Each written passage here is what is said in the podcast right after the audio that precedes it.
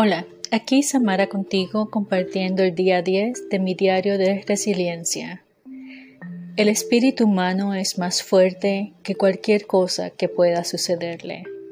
George Scott. El lunes temprano tenía mi cita tan esperada con el podiatra. Recuerdo que se me hizo un poco difícil dormir por la ansiedad de no quedarme dormida y perder la cita que tanto he estado esperando.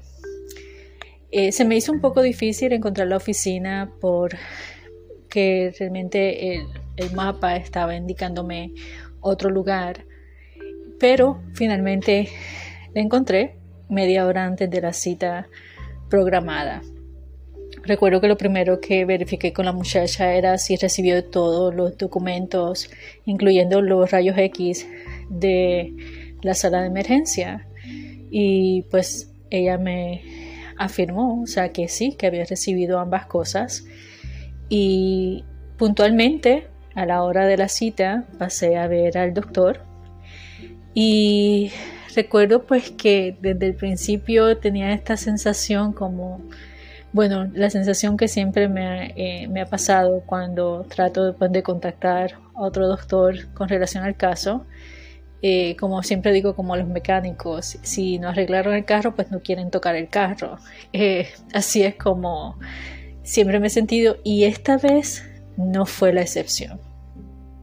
Recuerdo que lo primero que me preguntó fue quién me había referido donde él, entonces yo le dije nombre de la médico primaria y, y también me preguntó quién había hecho la operación y todos los detalles de, de la operación. Entonces, eh, dentro de todo, él me indica, bueno, no he recibido nada, yo le confirmo, o sea, le digo que yo había confirmado con la recepcionista que ella sí recibió todo. Entonces ella le envía, le envía los reportes me dice, pero no he recibido, o sea, no nos enviaron los rayos X. Yo, pero si yo le pregunté a ella, ella me indicó que sí había recibido los rayos X. Pues a todo esto, él me quiere enviar a hacer unos nuevos rayos X.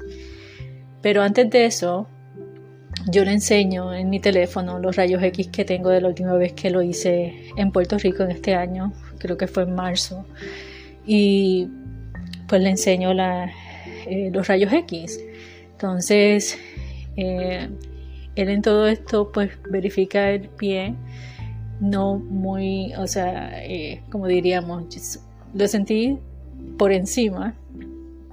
Y, y pues nada, me dice, que eso fue lo que me, suerte que me lo dijo casi a lo último, eh, que el eh, clavo intramedular no se puede retirar, eso no se retira. Y a mí fue como un balde de agua fría y yo dije, wow, ahí pues me desmoroné en el sentido de que pues me puse a llorar, pero digo, Dios mío, o sea, quiere decir que voy a estar con este dolor constante eh, al caminar y sobre todo pues sufriendo con las inflamaciones, etcétera, etcétera, y no, o sea, no poder dar un sobreuso al pie y todas estas cosas vinieron a mí en un momento. Entonces, eh, pues él me explicó, según pues su punto de vista, pues que a la vez que eso entra, o sea, no se puede sacar y sobre todo pues porque para ponerlo es bastante complicado, me dice él. Eh, yo le escuché, él me ofreció dos opciones, que por supuesto yo pienso que los, bueno, por lo menos mi experiencia con los podiatras eh, siempre se basan en inyecciones. Entonces me ofrecen una inyección de esteroides, que por supuesto siempre tiene efectos secundarios, lo cual yo le dije, o sea, yo sé que tiene efectos secundarios. Entonces él me dice, bueno, sí hay efectos secundarios de subir de peso y también la azúcar en sangre se puede ver eh, alterada. Entonces ya yo tengo esas dos cosas ya de por sí que estoy trabajando en ellas. Entonces una inyección va a poner lo que sería, eh, no agravar, pero sí a, no ayudar a que esas dos situaciones se mejoren. Entonces, y sobre todo cuando es una situación temporera, o sea, como yo le digo, esto, esto va a ser temporero, o sea, porque el dolor va a volver, porque es el metal, o sea, entonces, en ese momento, cuando él me dice que quizás es que yo estoy pensando que es el... Y yo, wow, ya son dos años, ya yo puedo identificar cuando es el metal, cuando es el músculo, cuando es el tendón de Aquiles, o sea, que está inflamado y me duele, ya puedo identificar, o sea, todas esas partes, porque esta situación me ha llevado a estudiar todo lo que está pasando, en mi, especialmente en el, en el tobillo. Entonces me da esa opción y me da la segunda opción que sería unas inyecciones que ahora se utilizan de plasma, que con mi misma sangre se lleva a un laboratorio y se preparan las inyecciones y se utilizan eh, localmente, o sea, se ponen en el tobillo para ayudar a la articulación y a la inflamación. También son temporeras eh, y el costo de ellas son 300 dólares cada una. Y redundo en el hecho de que son soluciones temporeras. Yo en ese momento cuando él me dice pues que no, o sea que no, eh, no puede quitar el clavo intramedular, que no se quita, o sea, eh, así fueron sus palabras, que no se quita, eh, pues lamentablemente a mí fue como un balde de agua fría y pues me puse a llorar y dije, wow, o sea, no puede ser que yo me, o sea, que sobre todo a mí se me fue en blanco porque digo, tanto de esto, ¿cómo es posible? O sea, que entonces otras personas puedan y yo no puedo hacerlo. O sea, eh, tener ese alivio de poder remover el, el, clavo intramedular y sobre todo sacarlo todo. O sea, porque una cosa ya está afectando la otra, que es la placa.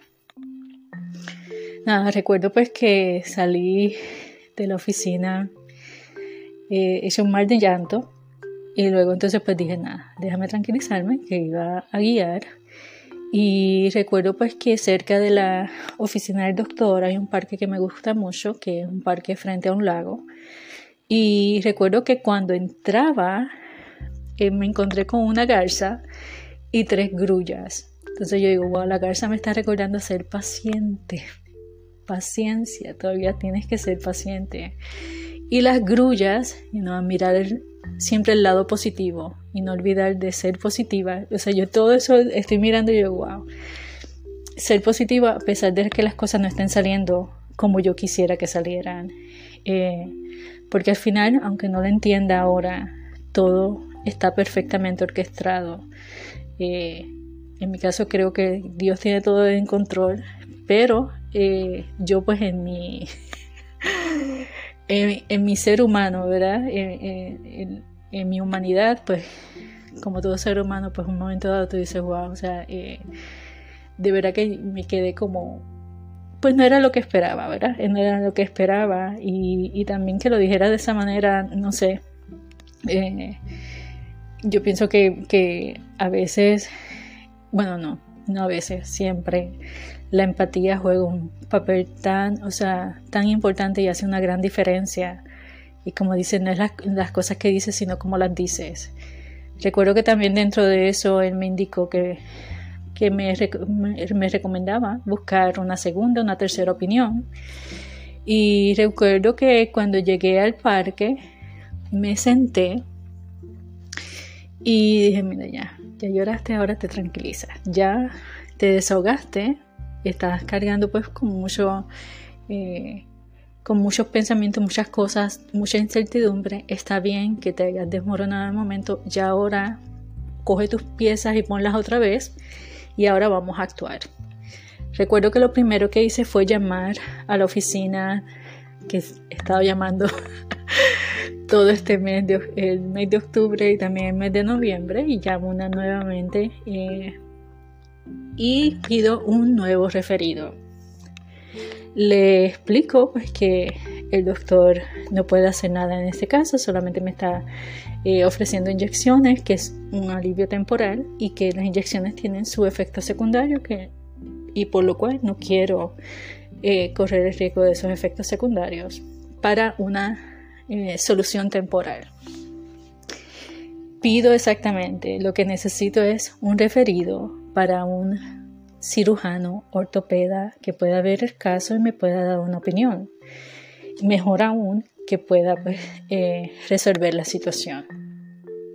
Entonces, ella muy amable, o sea, me dijo, bueno, ¿tienes eh, un doctor en específico? Y yo, mira, no, porque realmente ya he pedido doctor específico y no me lo dan. Pues entonces un doctor que acepte el plan médico y que me pueda ver lo más pronto posible, porque ya estamos hablando de ya estoy en el segundo mes eh, en espera de, de, todo esto.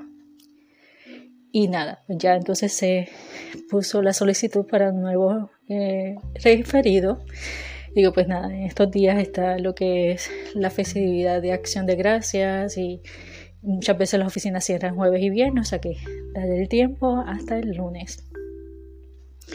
Recuerdo que cuando llego a la casa, antes de llegar a la casa, decidí ir al hospital, que también me quedaba cerca, para pedir todos mis récords desde el día en que entré a la sala de emergencia de este hospital. Y tuve la operación, pedí todo.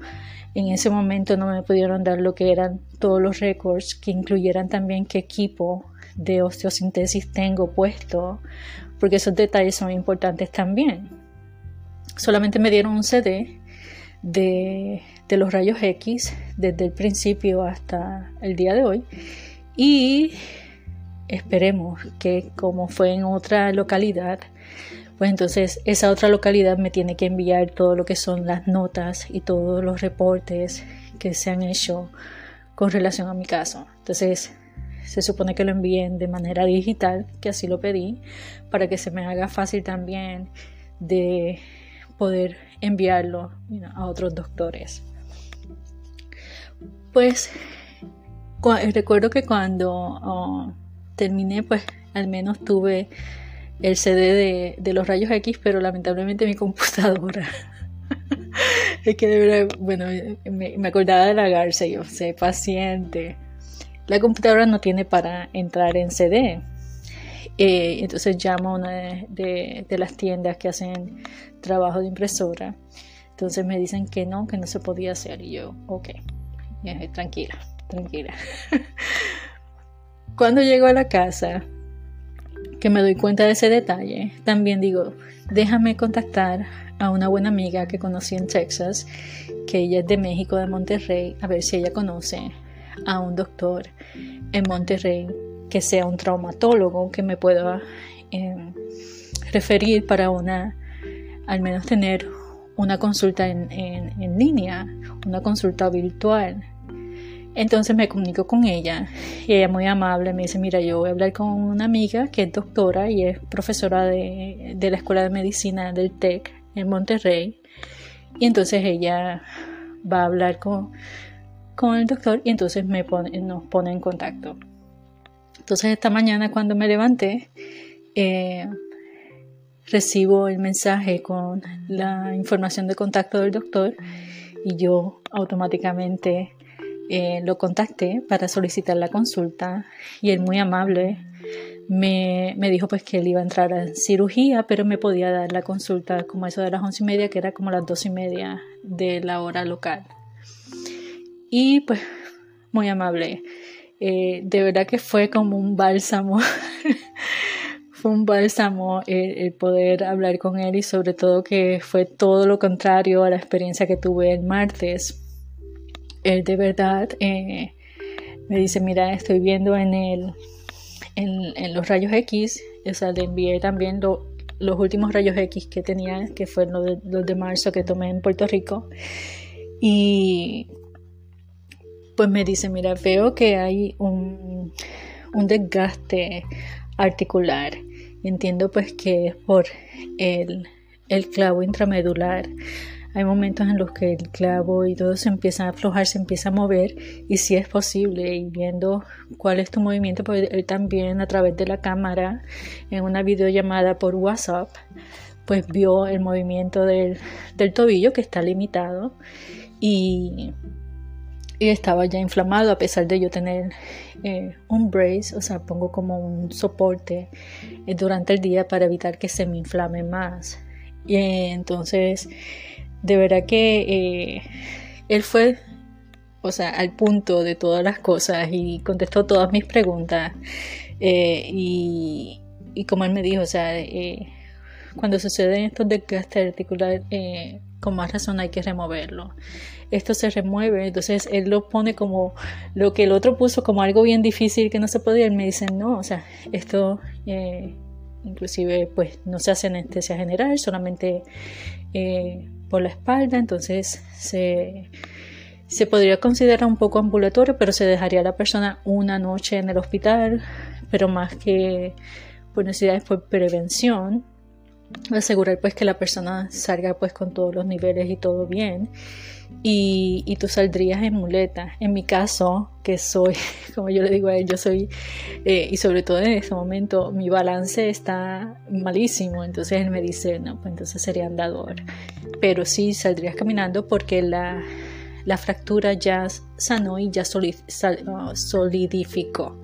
Entonces, eh, eso sí, como él me dice, como tu fractura fue muy seria, es posible pues que nosotros estamos buscando, o sea, primero sería eh, sacar todo el equipo, o sea, todo el equipo de, osteosintesis, entendiendo el, el, tornillo intramedular y también la placa y los tornillos, pero también, o sea, y también sería como limpiar el área, porque a veces suceden que se, se, pueden generar fibrosis, etcétera, que eso también afecta a que la funcionalidad del tobillo eh, pues no sea la que se espera, que es lo que está pasando en este caso.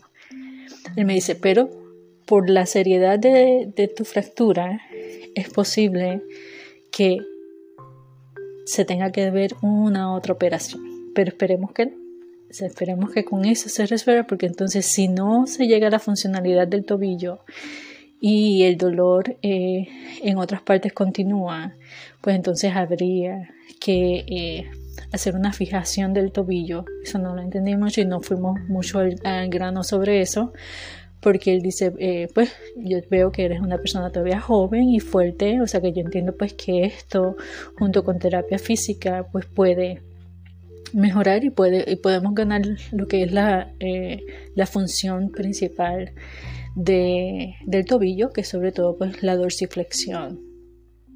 Entonces, eh, nada, de verdad que eh, pues él va a trabajar en un presupuesto y después me dejará saber cuánto saldría pues todo el, el ir allá y, y lo que saldría pues el costo de, hacer la cirugía ya. Por supuesto, cuando hablamos de pesos pues es mucho más económico que lo que sería aquí.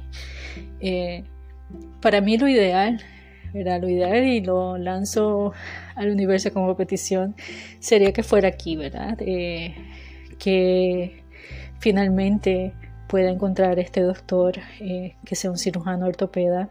Inclusive Ay, no, de verdad que esto, eh, inclusive mi desesperación. Yo tuve la experiencia de un cirujano que me, que me removió la vesícula y él fue muy bueno, el doctor Halili. Inclusive lo vi en, en, el hospital y como que me iba a hacer que hace muchos años, 2013. Y recuerdo pues que antes de entrar al, hospital para buscar los documentos, llamé a la oficina para ver si él hacía este tipo de cirugía. Me dice, no, tiene que ser un cirujano ortopeda. Él no hace esa cirugía. Entonces, inclusive en esta búsqueda dijo, pues, o sea, no, tienes que seguir actuando. O sea, no te quites, no te, como dice este refrán puertorriqueño, yo no me quito. O sea, no, hasta lo último tengo que hacer lo que me toca a mí hacer, ¿verdad? Entonces, eh, pues nada, eh, hoy de verdad que eh, me dio una alegría y sobre todo pues sé que es un proceso, pero saber pues que, como él me dice, o sea, lo importante es que estés bien y puedes estar bien. O sea, sí existe la posibilidad de estar bien. Este, pues este fue el doctor mexicano y de verdad esas eran las palabras que uno necesita escuchar, eh, porque si en el corazón me dice, o sea, tú puedes estar mejor, eh, ¿por qué no estarlo? O sea, y sobre todo, pues si puedo hacer lo que está en mis manos. Yo sé que de lo otro se encargará Dios, o sea, porque siempre lo ha hecho y nunca me ha faltado, pero era como esa, esa espinita de decir, tú sabes que no, tienes que seguir, tienes que seguir. Entonces ya tengo una segunda opinión, la cual fue muy positiva. Recuerdo pues que también él me pidió pues tener los, eh, los rayos X anteriores.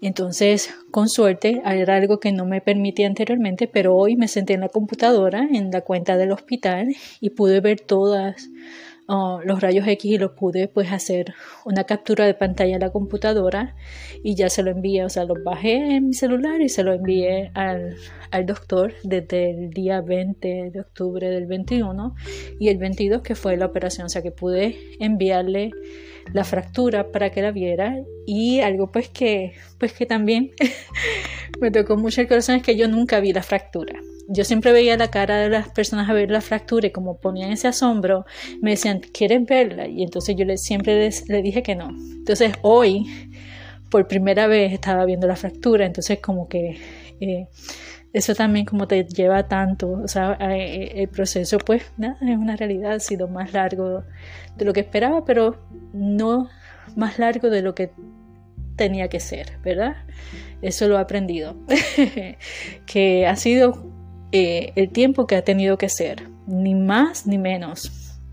Y pues nada, recuerdo pues que también se lo envié y él me dijo, bueno, eh, me agradeció pues que le envié todo y me dice, ahora es, eh, con más ayuda pues entonces puedo preparar todo, entonces darte la información pues para un segundo paso si es que requiere. Vamos a ver qué pasa. Confío en la tercera, como dicen, la tercera la vencida, la tercera opinión Espero que se dé, que sea con un ortopeda, un cirujano ortopeda aquí en Estados Unidos.